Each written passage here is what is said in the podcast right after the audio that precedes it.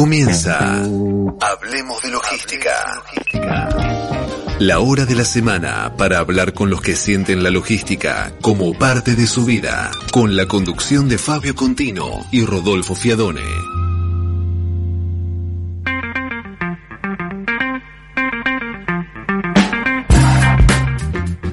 Hola, buenas tardes. Soy Rodolfo Fiadone saludándolos en nuestro programa 678 de Hablemos de Logística. Hoy es martes 29 de septiembre del año 2020, ya terminando eh, las tres cuartas partes del año. Ya el programa próximo es en octubre de este año tan raro 2020. Y acá estoy una vez más eh, en el estudio. Eh, Fabio Contino bueno, creo que nos va a acompañar ya a partir de la semana que viene, si no hay ningún inconveniente, iremos retomando la, normalidad despacio.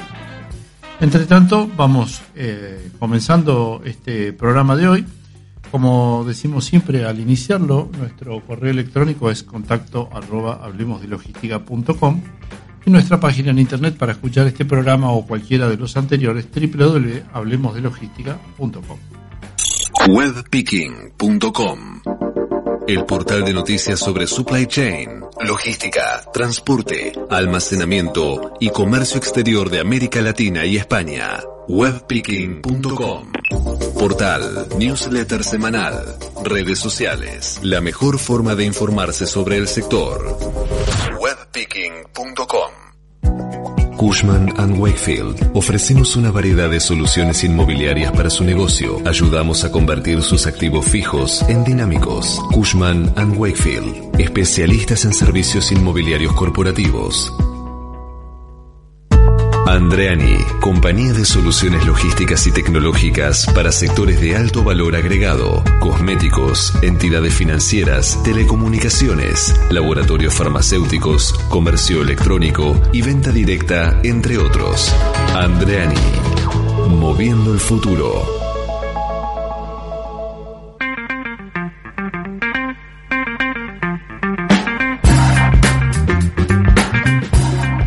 Vamos comenzando este programa 678 de Hablemos de Logística y hoy eh, comenzamos el programa eh, con una comunicación internacional. Eh, vamos a hablar con Melina Díaz Rangel. Melina es abogada, especialista en Derecho Marítimo y tiene un máster en Gestión Portuaria, es docente en la Universidad Autónoma de, de Caribe, en Barranquilla, Colombia. y en particular hace cinco años creó una campaña de empoderamiento juvenil eh, que se denomina hashtag eh, Yo soy mujer portuaria. ¿Cómo estás, Melina? Eh, te estoy saludando desde Buenos Aires, Rodolfo Fiadone. Parece que tenemos algún inconveniente de comunicación. bueno, les estaba diciendo que Melina eh, coordina además un programa de prácticas empresariales y, e, ¿cómo sería esto? internacionalización de los programas. Bueno, eh, estuvo hace algunos eh, meses también por, por, nuestro país, por la Argentina, en el Centro de Estudios Portuarios de Rosario, el CEPRO, el CEPRO, y bueno, por ese motivo teníamos ganas de conversar con ella. Vamos a ver si se consigue la comunicación. Y si no, mientras no se consigue, siempre tenemos alguna novedad para comentar. Parece que sí, que ahora la tenemos. Hola Melina, Rodolfo Fiadoni te saluda. Hola Rodolfo, ¿cómo estás? Un placer.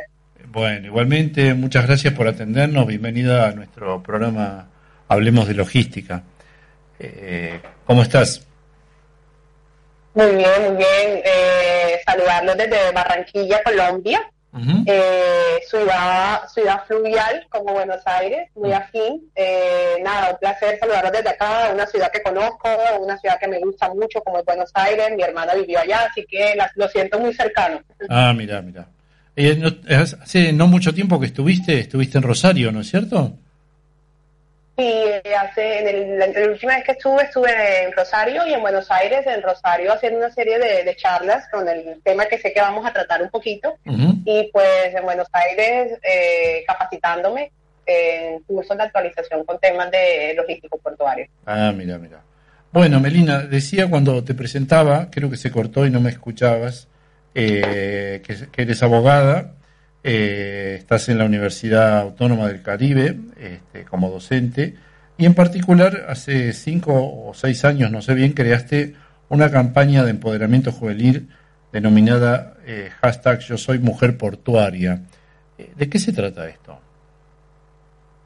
A ver, Rodolfo, eh, a pesar, bueno, tengo 40 años en realidad, pero tengo 17 en el sector. Y cuando empecé a trabajar en el sector me di cuenta que, éramos pocas, es una realidad, no lo podemos ocultar. Es la participación de las mujeres, a pesar de que es histórica el sector portuario, a veces no lo sabe mucha gente. Mm. Desde los años 1700 ha habido mujeres en el sector relegadas por las modernidades, eh, las dinámicas empresariales pero siempre un problema que no vamos a ocultar y cuando de todo mi desarrollo profesional, cuando llegué a la universidad, encontré unos programas académicos en donde el 40% de casi 380 estudiantes, casi 400 estudiantes, eran mujeres, formándose en temas eh, afines con el área marítimo, portuaria y logística.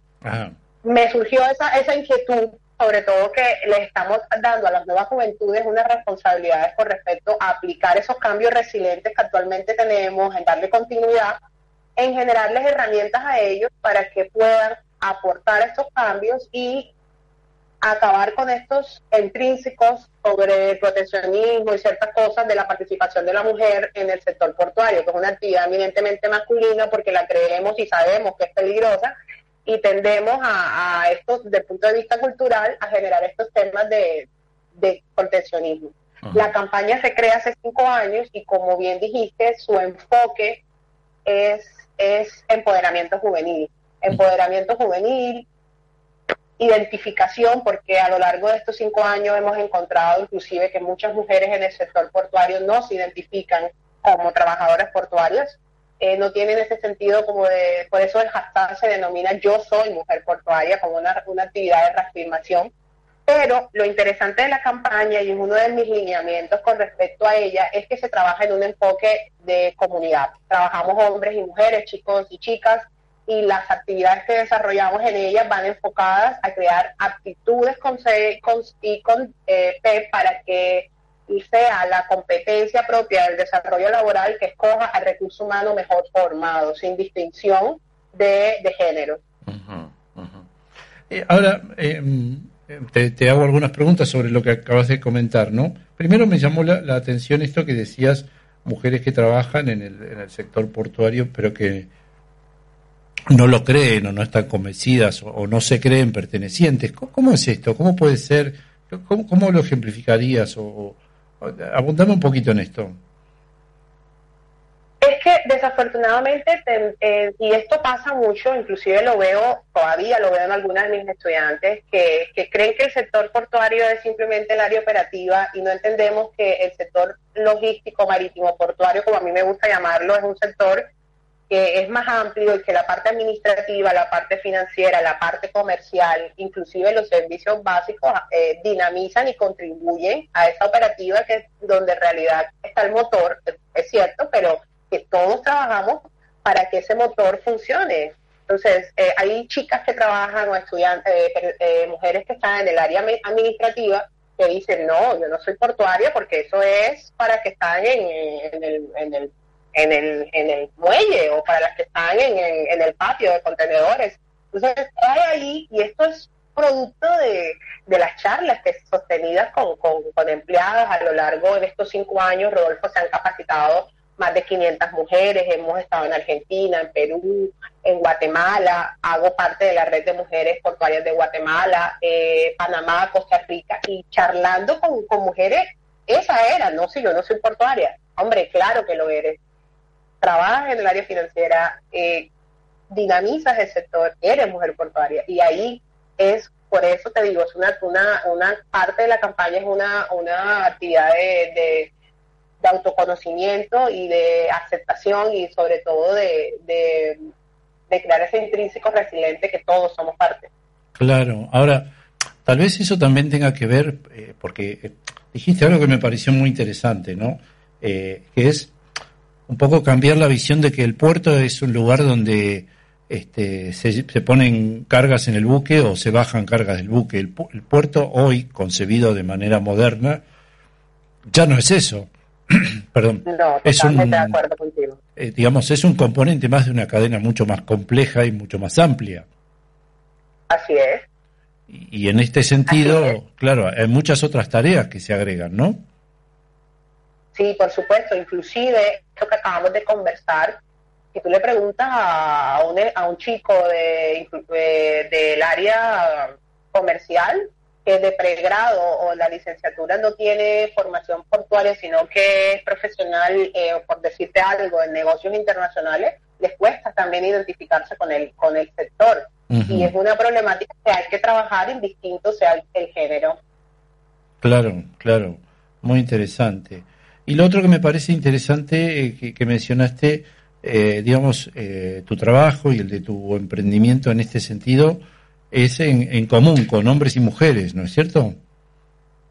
Sí, sí, la, la, la campaña eh, se crea hace cinco o seis años y tiene cuatro postulados y uno de los más importantes es el tema de la educación, igualdad de educación a igualdad de oportunidades.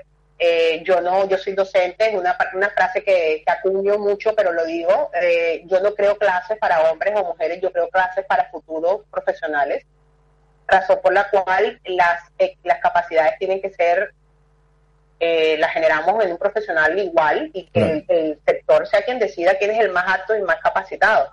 Pero también entendemos que los hombres son aliados estratégicos en este trabajo porque si yo no trabajo esa conciencia en la masculinidad sobre respecto a la participación, voy a tener futuros reclutadores o futuros jefes de recursos humanos que sigan con estas costumbres arriesgadas de que es una actividad peligrosa y que es una actividad eminentemente masculina. Entonces, por eso entendemos que es un trabajo que se tiene que hacer eh, entre hombres y mujeres. Claro, claro, claro.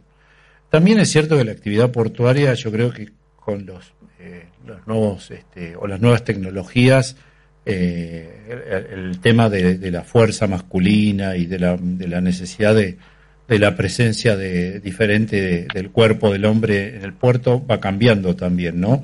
Hoy, hoy cualquier eh, persona, hombre, mujer, no importa su grado de fortaleza, puede manejar una, una grúa o, o, un equipo, ¿no? Así es.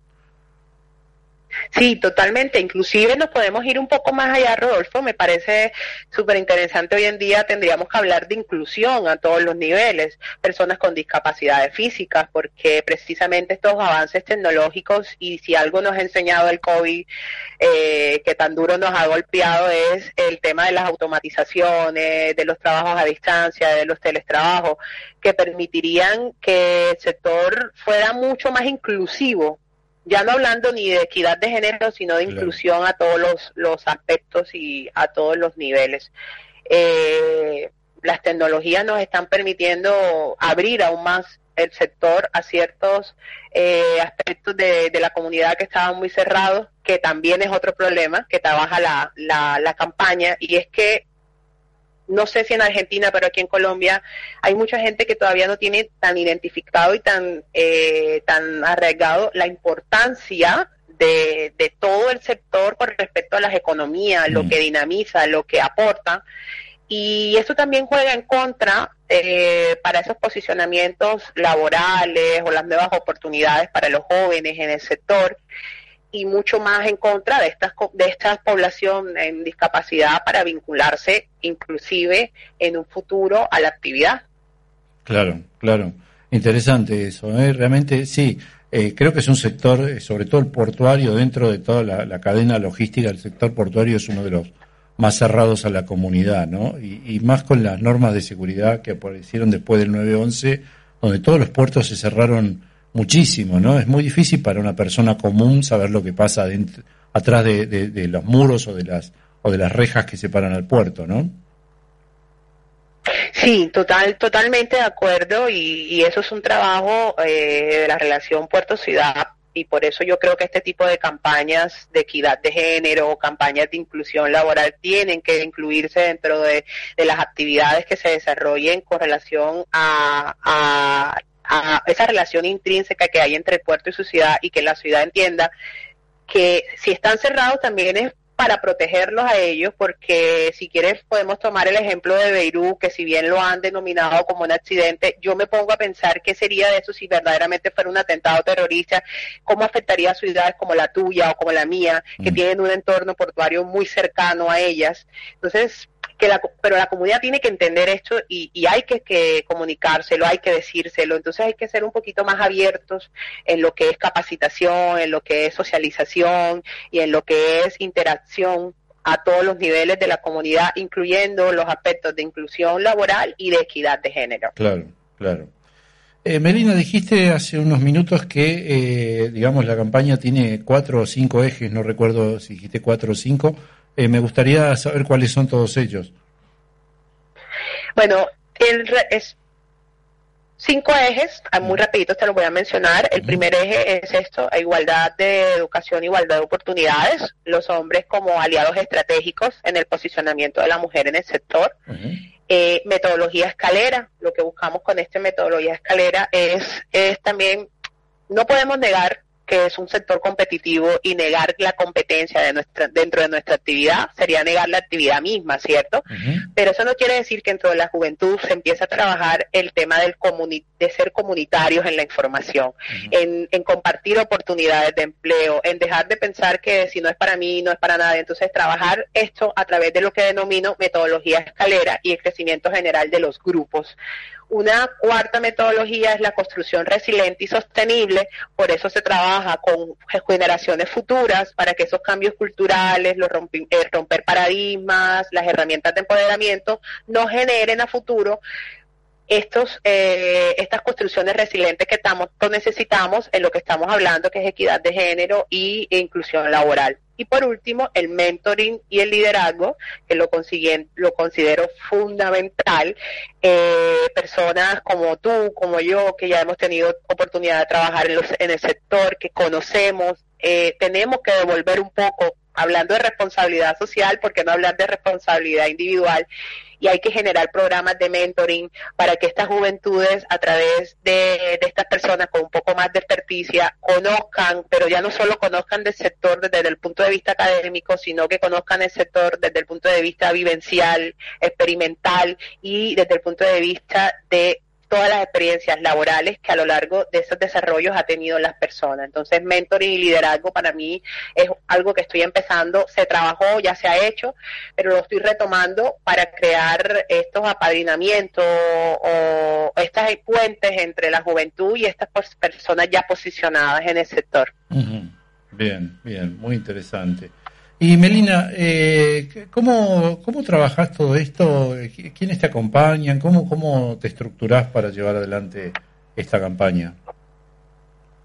Bueno, es una pregunta. Hace poco, fíjate, me, me, hicieron la misma pregunta y yo dije he cometido un error y lo, lo reconozco y es que eh, he hecho casi todo esto sola, porque la campaña es una campaña que surgió de mi de mi curiosidad y mi apoyo en, las, en los estudiantes. O sea, yo mm. tengo un grupo de apoyo base que son estudiantes.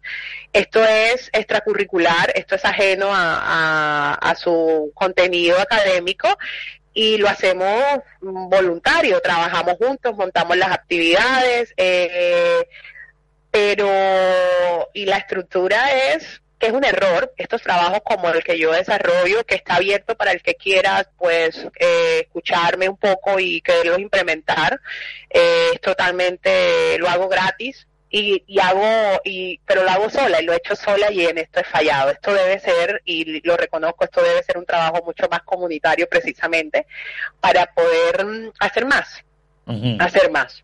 Bueno, pero es un emprendimiento muy interesante y seguramente vas a encontrar quien, quien te acompañe en, esta, este, una vez que estés, digamos, eh, dispuesta a trabajarlo en forma más amplia, como estás diciendo, ¿no?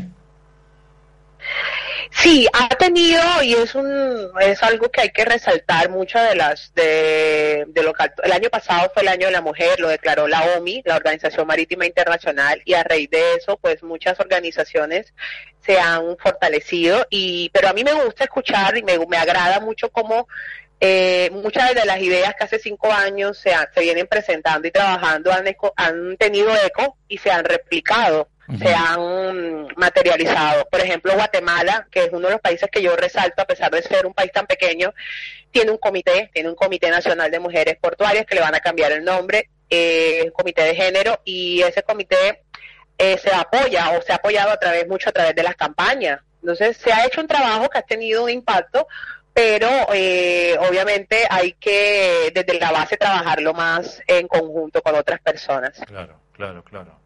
Bueno, bueno, bien, bien. De todas maneras, este, sí, es, es una es una campaña interesante. Me, gusta mucho cómo está pensado conceptualmente. Me parece realmente muy valioso. Así que seguramente vas a tener, eh, vas a seguir cosechando éxito en, en ella. Esperemos que así sea. Eh, Melina, te tengo que dejar. ¿Cómo, cómo aquel que quiera conectarse contigo, cómo lo hace? Eh, bueno, mi correo institucional, que todo lo que hacemos lo trabajamos a través de la Universidad Autónoma, que pertenezco a ella, los programas marítimos portuarios, es melina.díaz.uac.edu.co. Eh, es el canal oficial por el que me pueden contactar y, podemos pensar en dialogar y como les digo, es, un trabajo que lo hago a gusto y, de manera eh, altruista. Eh, el capacitar y el, y el brindar estas asesorías. Eh, mi nombre es Melina Díaz Rangel, como ya me presentaste, y pues para simplificar el correo es mi nombre, punto, mi primer apellido, arroba UAC, que son las iniciales de la universidad, Universidad Autónoma del Caribe, punto com, punto Perfecto. Perfecto, excelente. Bueno, Melina, eh, cuando vuelva a la normalidad y tal vez viajes para aquí o nosotros para allá, esperemos conocernos. Eh, te mando un saludo de Buenos esperemos, Aires. Esperemos que, que, el COVID nos deje nuevamente a compartir espacios y a interactuar. Así es. Bueno, te mando un saludo desde Buenos Aires. Hasta luego. Hasta luego, Rodolfo. Un placer. Muy bien, conversábamos con Melina Díaz Rangel, abogada, especialista en Derecho eh, Marítimo, máster en Gestión Portuaria, docente en la Universidad Autónoma de Caribe de Barranquilla, Colombia, y que ha creado esta campaña que estuvimos conversando eh, de empoderamiento juvenil denominada hashtag Yo Soy Mujer Portuaria. Siga las novedades de webpicking.com y Hablemos de Logística en nuestras redes sociales, en Twitter, Facebook, Instagram y YouTube como Webpicking, en LinkedIn. Únase al grupo webpicking.com en WhatsApp, súmese a nuestra lista de distribución. Envíenos un mensaje al 11 51 27 52 81. Urbano Argentina, líder especializado en soluciones logísticas, postales y de inteligencia de negocios. Cuenta con una extensa red propia con 60 sucursales distribuidas en todo el país. Urbano Argentina. Búsquenos en www.urbano.com.ar.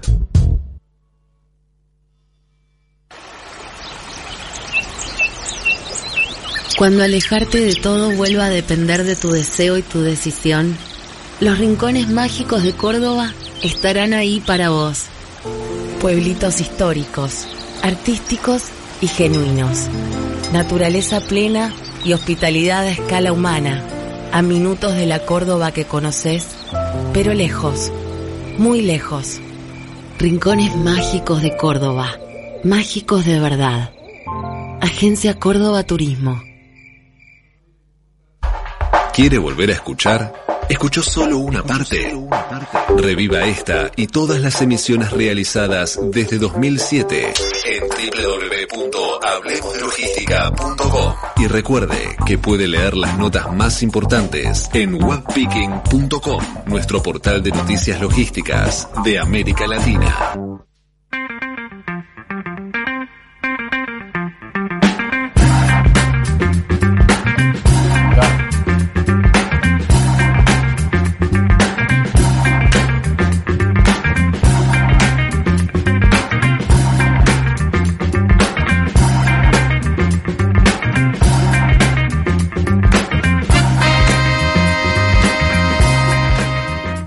Seguimos en Hablemos de Logística, programa 678. Vamos a conversar ahora con Gabriel Vinitsky, eh, director general de Login. ¿Cómo estás, eh, Gabriel?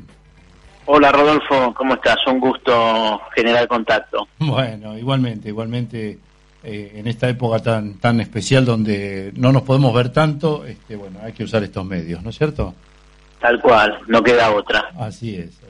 así es. Este, bueno, un poco, Gabriel, queríamos ponernos al día. Te habíamos entrevistado a mediados de, este, este, año, este, creo, y, bueno, ponernos un poco al día de, cómo siguieron las cosas para, para Login, ¿no es cierto? Bien, cómo no, encantado.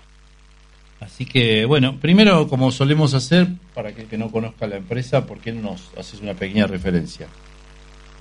Bueno, cómo no, cómo no. Les cuento. Login es un 3PL que brinda servicios integrales especializados en la industria de la salud. Básicamente eh, brindamos soluciones de administración de depósitos, gestión de stock, distribución a nivel nacional, logística inversa y, eh, por, supuesto, la entrega correspondiente con la documentación conformada. ¿sí? Eh, nuestra compañía está desarrollado, está desarrollada bajo altos estándares de calidad, en donde el diseño de la planta cumple las buenas prácticas farmacéuticas y lógicamente al estar orientada al mundo de la salud está habilitada eh, bajo la ATMAT y Ministerio de Salud. Hoy, eh, más allá de nuestra planta principal que queda en Tortuguitas, que de 20.000 metros pasamos a 40.000, disponemos de 100.000 metros más distribuidos en distintos puntos estratégicos de todo el país. Y a grandes rasgos la planta cuenta en su totalidad con una climatización de 15 a 25 grados. El crossdock optamos también por climatizarlo, hay una disposición de la ADMAT que es la 2069 que sugiere que esté climatizado el crossdock. En consecuencia decidimos invertir en tal aspecto para, para estar a la vanguardia de, de las buenas prácticas. Tenemos un... ¿Cómo, perdón? No, no, sí, te estoy escuchando.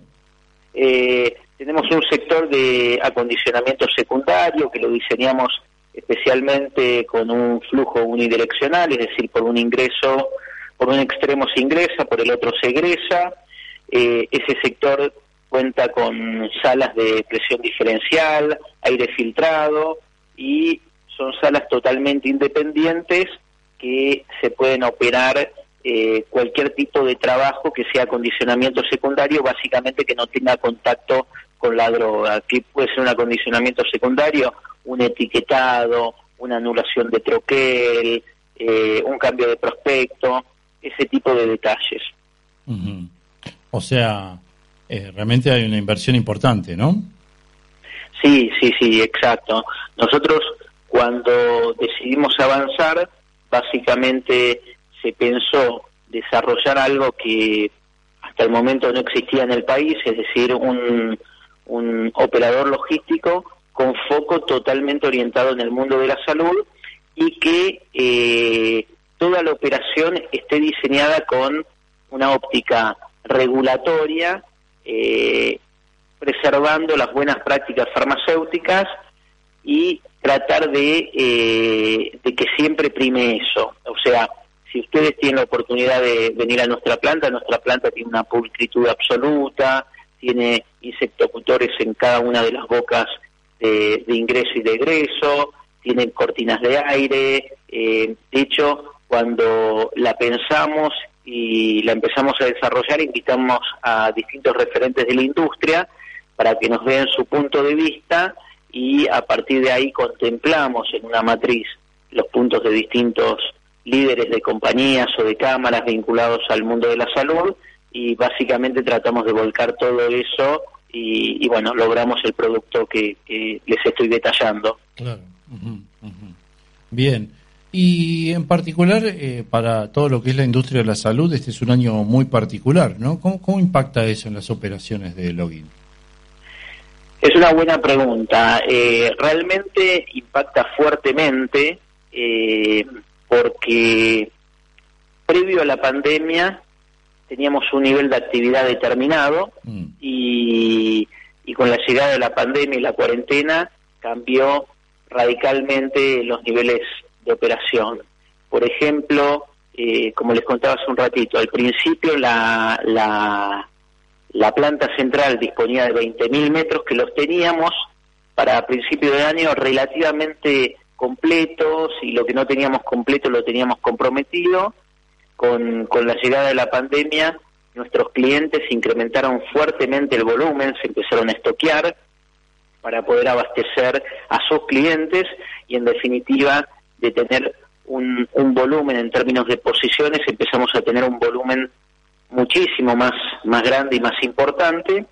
Todo eso también desencadenó que tengamos que incorporar más gente y en consecuencia más unidades de transporte. Eh, y la gente que se incorporó, se incorporó por un lado para soportar esa fuerte demanda y por otro lado también con el pasar de, de, las semanas o de los meses de llegar a la pandemia, también como en, en muchas otras plantas empezamos a tener pocos, pero algunos casos eh, de infectados y eh, algunos casos sospechosos, entonces tuvimos que desafectar esas personas y en consecuencia tuvimos que seguir incorporando gente para poder acompañar la fuerte demanda que, fue surgiendo. Claro, claro. Eh, bueno, qué complicado, ¿no? eh, la verdad, la verdad que sí. Sí, sí, sí. Trajiste, trajiste a la mesa el tema de transporte. Eh, ¿Cómo manejan el transporte, digamos, porque nos explicaste todo lo que es el warehouse, digamos, tiene una, un nivel de, calidad y de, y de higiene como el que describiste. ¿Cómo se manejan con el tema del transporte?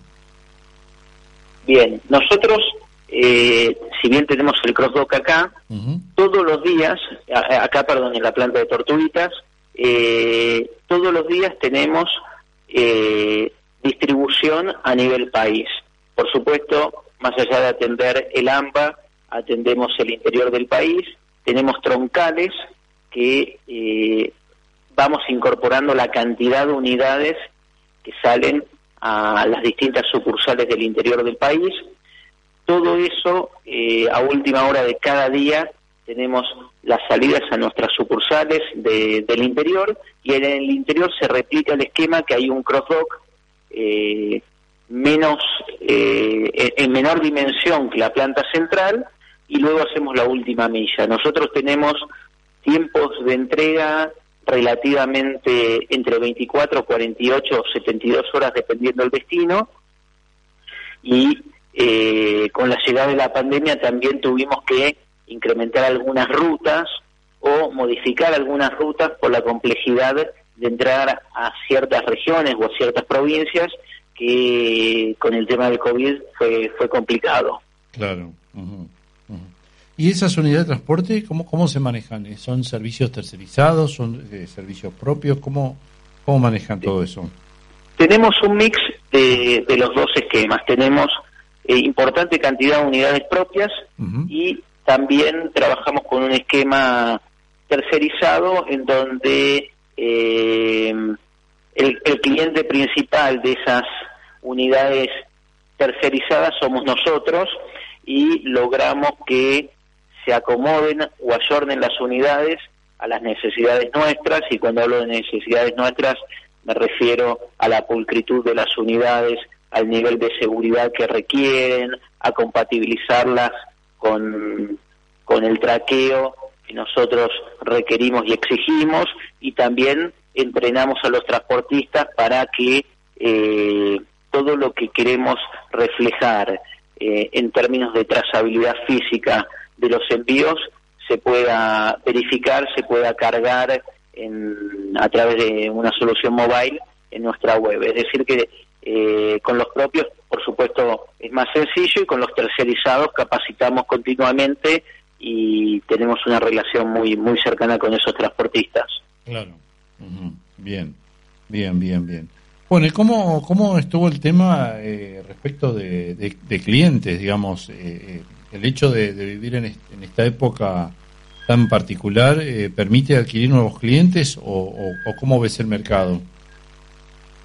Eh, mira, Rodolfo, a nosotros nos pasó algo, algo interesante, que muchos clientes de nuestros clientes, es decir, muchos destinatarios, eh, pasaron a ser clientes nuestros. ¿Por qué? Porque cuando íbamos a distintos puntos de entrega habituales eh, a los cuales vamos, como hospitales, clínicas, sanatorios, entre otros, que veíamos que el depósito que históricamente les venía resultando suficiente, con, con todo este tema les quedó insuficiente. Ah. En consecuencia, ¿qué necesitaban? Necesitaban un operador que sepa manipular ese tipo de productos eh, y que cumpla con, con, las buenas prácticas farmacéuticas y en definitiva, eh, sin querer, varios de los destinatarios habituales terminaron siendo clientes y hoy tenemos gran cantidad de, de, posiciones asignadas a los destinatarios de nuestros clientes eh, habituales. Ah, mira, bueno, pero eso es un, cambio en, la forma de, de, operar también, me imagino. Es, como insospechado, ¿no? Supongo que podía pasar sí, esto. Sí, tal cual. Eh, de hecho, nosotros eh, teníamos un volumen eh, diagramado en términos de almacén y, con todo esto que les estoy compartiendo se incrementaron la cantidad de metros, tuvimos que terminar de ayornar una nueva nave muy rápidamente para poder soportar ese, ese stock que no estaba pensado, no lo teníamos presupuestado, no lo teníamos eh, imaginado y en definitiva incrementó incrementó mucho los metros cuadrados que, que disponemos y también el abastecimiento a, esas instituciones que, básicamente a medida que van consumiendo el stock nos piden y se los suministramos. Claro, claro. bueno, o sea que desde un punto de vista comercial eh, no, no, ha sido, no les ha ido mal con, con todo este eh, problema. No, la realidad, gracias a Dios, dentro de, de, de la triste situación de la pandemia, viéndolo desde lo comercial, aceleró nuestro nuestro crecimiento. De hecho, eh, como te comentaba, crecimos en metros, en gente, en unidades de transporte y en consecuencia en facturación. Claro, claro. Bueno, muy interesante. Gabriel, eh, no sé si querés agregar algo más. ¿Cómo, cómo hace la gente para conectarse con, con Login? Bueno, eh, nosotros tenemos una página web que se pueden se pueden pueden ingresar para conocer más acerca de, nuestra empresa que es www.log-medioin.com.ar o al mail info arroba log-medioin.com.ar encantado de, de profundizar lo que quieran los que también nos escuchen y, tengan intenciones de visitarnos, va a ser un gusto. Eh, seguramente pasada la pandemia, pero van a ser todos bienvenidos. Bueno, esperemos también visitarlos este, en el menor tiempo que sea posible, cosa que, hasta ahora no hemos podido hacer, ¿no? ojalá, ojalá así sea. Eh, bueno, eh, Gabriel, muchas gracias y será hasta la próxima. Gracias a ustedes, un abrazo grande. Hasta luego. Despido a Gabriel Vinitsky, director general de Login. Siga las novedades de webpicking.com y hablemos de logística en nuestras redes sociales, en Twitter, Facebook, Instagram y YouTube como Webpicking, en LinkedIn. Únase al grupo webpicking.com. En WhatsApp, súmese a nuestra lista de distribución. Envíenos un mensaje al 11 51 27 52 81. Cushman ⁇ Wakefield. Ofrecemos una variedad de soluciones inmobiliarias para su negocio. Ayudamos a convertir sus activos fijos en dinámicos. Cushman ⁇ Wakefield. Especialistas en servicios inmobiliarios corporativos. Andreani, compañía de soluciones logísticas y tecnológicas para sectores de alto valor agregado, cosméticos, entidades financieras, telecomunicaciones, laboratorios farmacéuticos, comercio electrónico y venta directa, entre otros. Andreani, moviendo el futuro. ¿Quiere volver a escuchar? ¿Escuchó solo una parte? Reviva esta y todas las emisiones realizadas desde 2007 en www.hablemosdelogística.com y recuerde que puede leer las notas más importantes en webpicking.com, nuestro portal de noticias logísticas de América Latina. webpicking.com el portal de noticias sobre supply chain, logística, transporte, almacenamiento y comercio exterior de América Latina y España. Webpicking.com. Portal, newsletter semanal, redes sociales. La mejor forma de informarse sobre el sector. webpicking.com Urbano Argentina, líder especializado en soluciones logísticas, postales y de inteligencia de negocios. Cuenta con una extensa red propia con 60 sucursales distribuidas en todo el país. Urbano Argentina. Búsquenos en www.urbano.com.ar.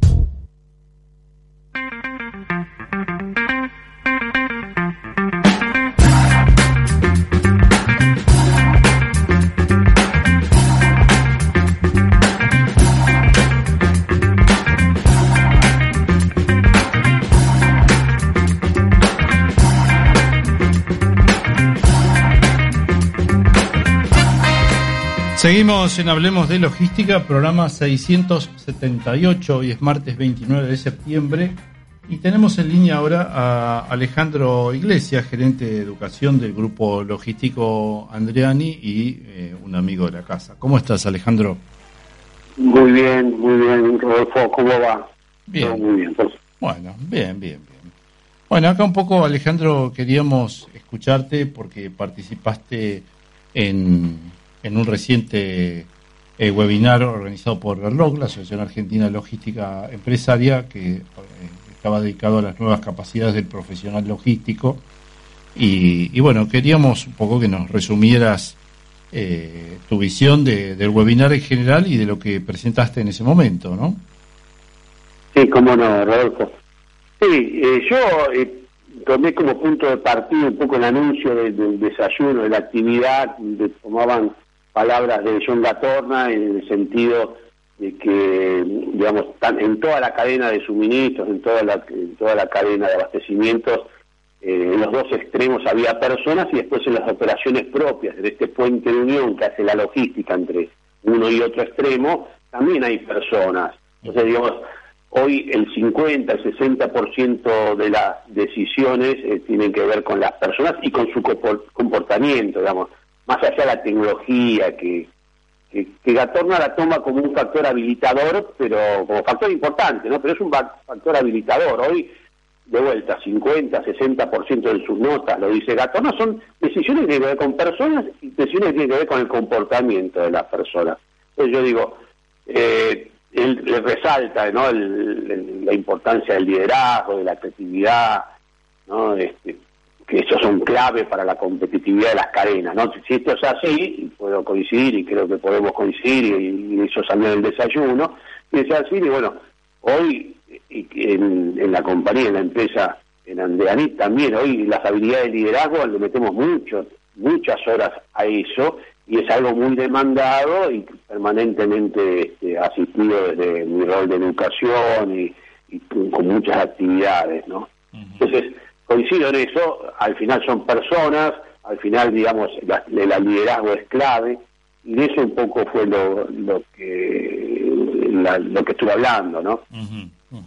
Este, Ahora, este título de nuevas capacidades del profesional logístico, ¿es así? ¿Son necesarias nuevas capacidades? Eh, ¿De qué, no, de qué estamos hablando? Sí, este, mira, yo digo, siguiendo la misma línea, vos decís, sí, hace falta nuevas capacidades, sí, pero primero tenemos que cuidar a las personas, ¿no? Mm. Las que tenemos, las capacidades que tenemos, hay que cuidarlas, ¿no? Para después ir, ahora te voy a ir, esquivo la respuesta. Digo, pues sí, primero lo primero, primero. Entonces, yo tengo hoy en la empresa gente y tengo más que nada sus conocimientos también. Entonces, yo cuido sus conocimientos, cuidar los conocimientos es cuidar a las personas. Entonces, yo le di un poco de vuelta a eso y hablé de un tema que me gusta, que es hablar de los conocimientos logísticos, el cuidarlos, el desarrollarlos, y ahí vamos llegando a lo que me, me preguntás. Entonces digo, tengo que cuidar a las personas, las cuida a través de cuidar los conocimientos, de desarrollarlos, entonces aprendemos a aprender, entonces aprendemos compartiendo el conocimiento, y eso es una manera de cuidarlos y de desarrollar a las personas. Entonces, una actividad que, o todas las actividades que hacemos tenemos primero con esto del, cuidado. Y para cuidarlos, eh, nosotros tenemos una gimnasia que es identificar los conocimientos críticos, que ya están adentro de la compañía, ¿no? Eso tengo que cuidar. Los que ya están los tengo que cuidar. Identifico quién los tiene y hago que estos que no tienen se los compartan a otros. Entonces el, que los tiene se prepara, los ayudamos desde de, educación a preparar los conocimientos, la, actividad, prepara los materiales, prepara qué va a decir, prepara cómo lo va a decir, bueno, todo eso, eh, la persona que hoy tiene ese, conocimiento lo ayuda a hacerlo más sólido.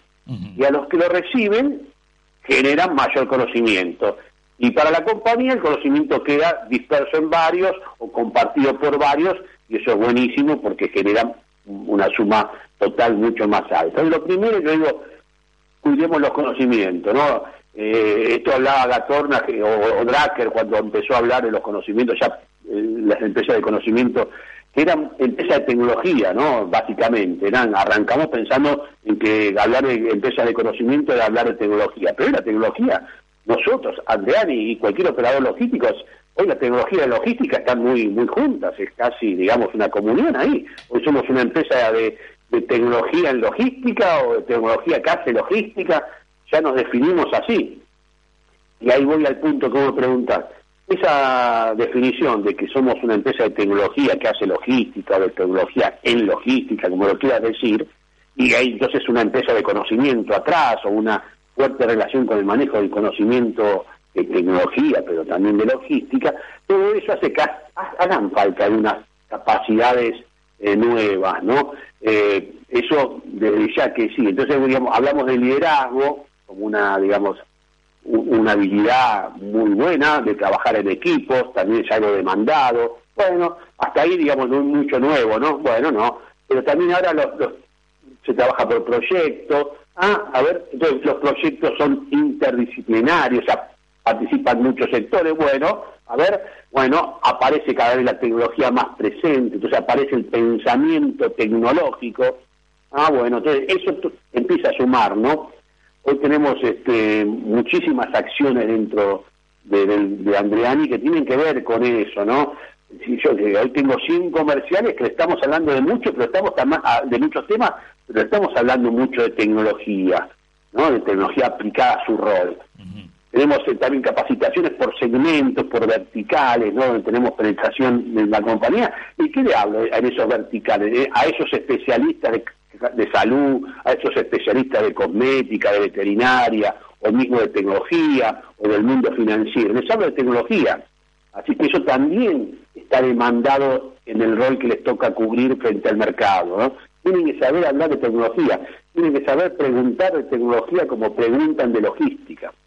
¿eh? Después el propio equipo, Andrés, 200, más de 250 personas en tecnología, en el departamento de TI.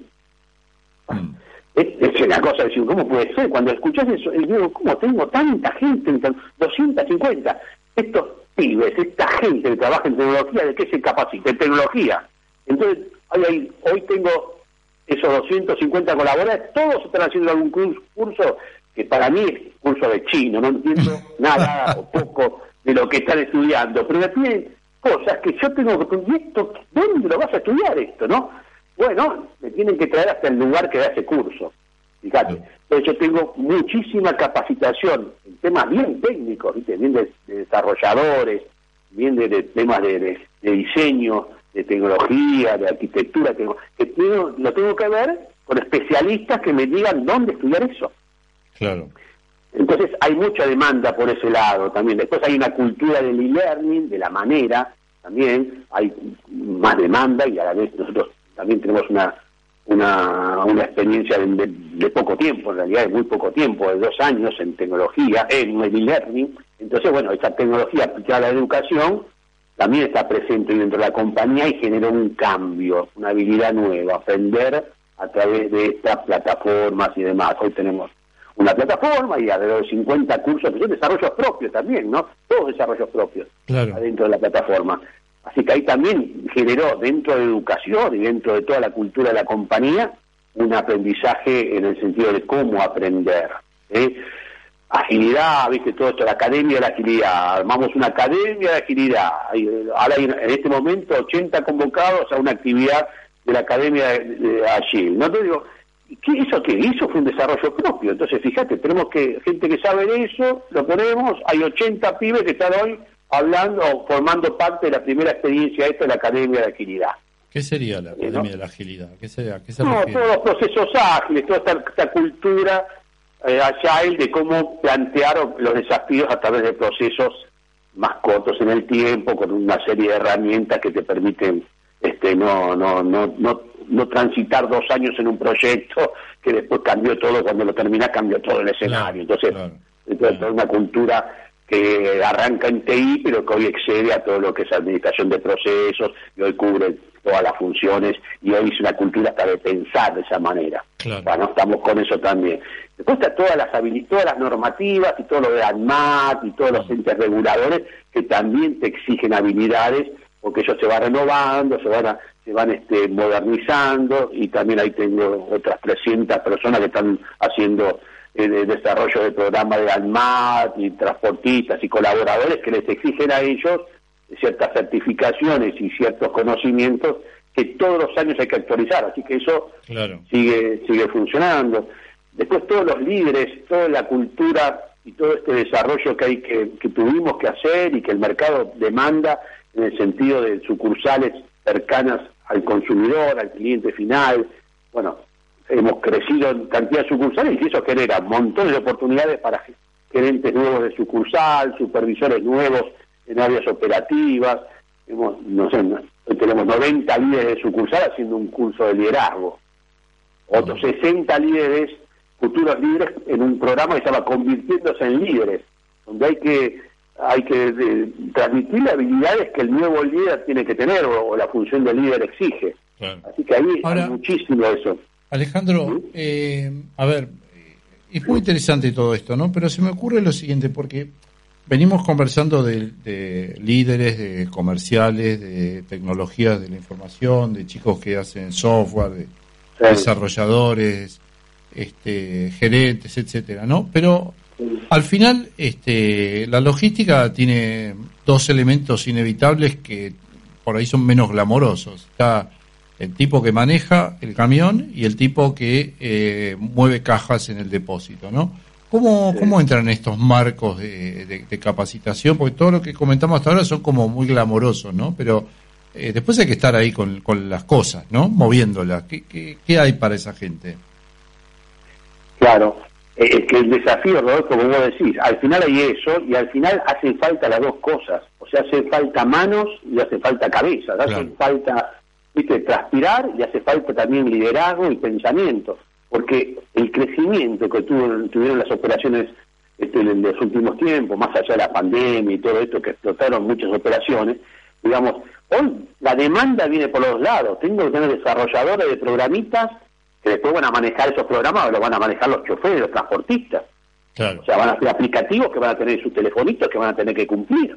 Entonces, si yo necesito transportistas, que después van a tener que tener la habilidad de manejo de estas herramientas simples, estos programitas simples, que tienen que tener esa facilidad, y voy a tener que tener también eh, eh, manos para el almacén, donde a lo mejor le tengo que meter, o sea, no a lo mejor, que a lo, el, el, proceso final, el, resultado final es el mismo, pero apoyándose en tecnología.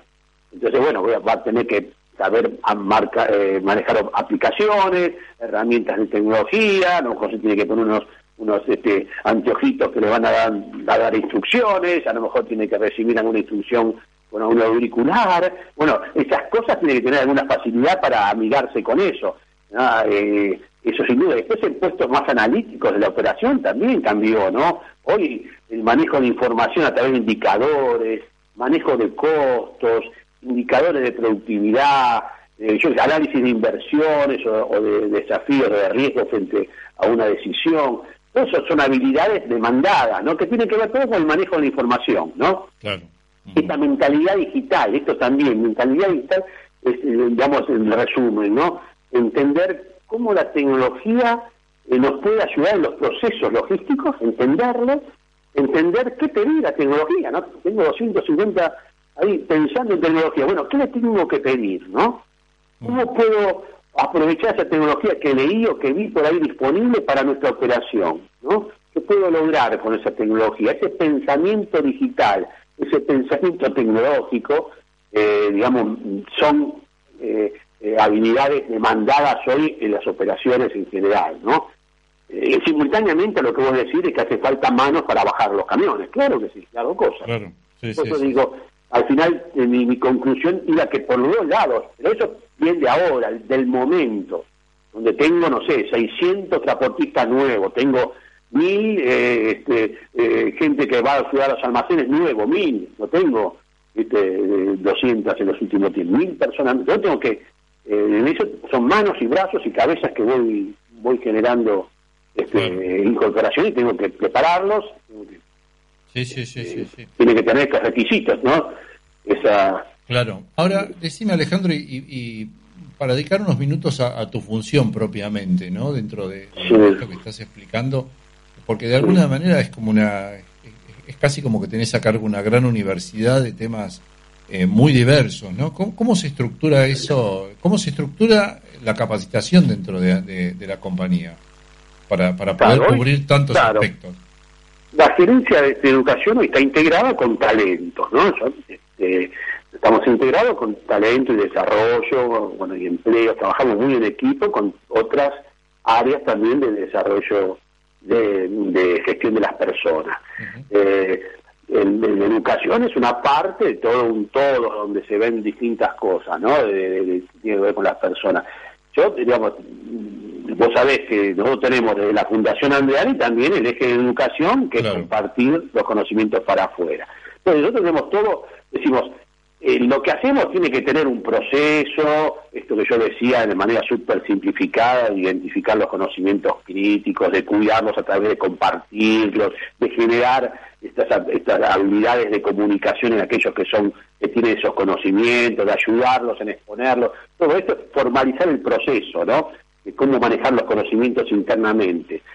Lo mismo nosotros estamos tratando de hacer con las universidades, de cómo podemos nosotros sumar dentro del proceso de formación y de que tienen las universidades, del desarrollo de las personas a través de eso, de la, capacitación y la formación, aportando lo que desde las empresas podemos llevar, que es eh, aplicarlo, ¿no? lo, práctico, lo bien táctico y la aplicación de ese conocimiento. Entonces, ahí en el desayuno, o sea, había no sé cuánta gente, pero digo, acá hay un montón de conocimiento en logística es enorme el conocimiento logístico de acá. Y las universidades saben de todo lo que es pedagógico y todo lo que es académico para, para, para armar las actividades y demás. Digo, eso hay que procesarlo lo mismo, hay que armar los mismos procesos, donde podamos enriquecernos unos con los otros. Y eso me parece que no siempre pasa en el mundo académico. Mm. Entonces, estamos en un proyecto con la Fundación de armar un, un este, un plan que lo vamos a presentar ahora en los próximos meses,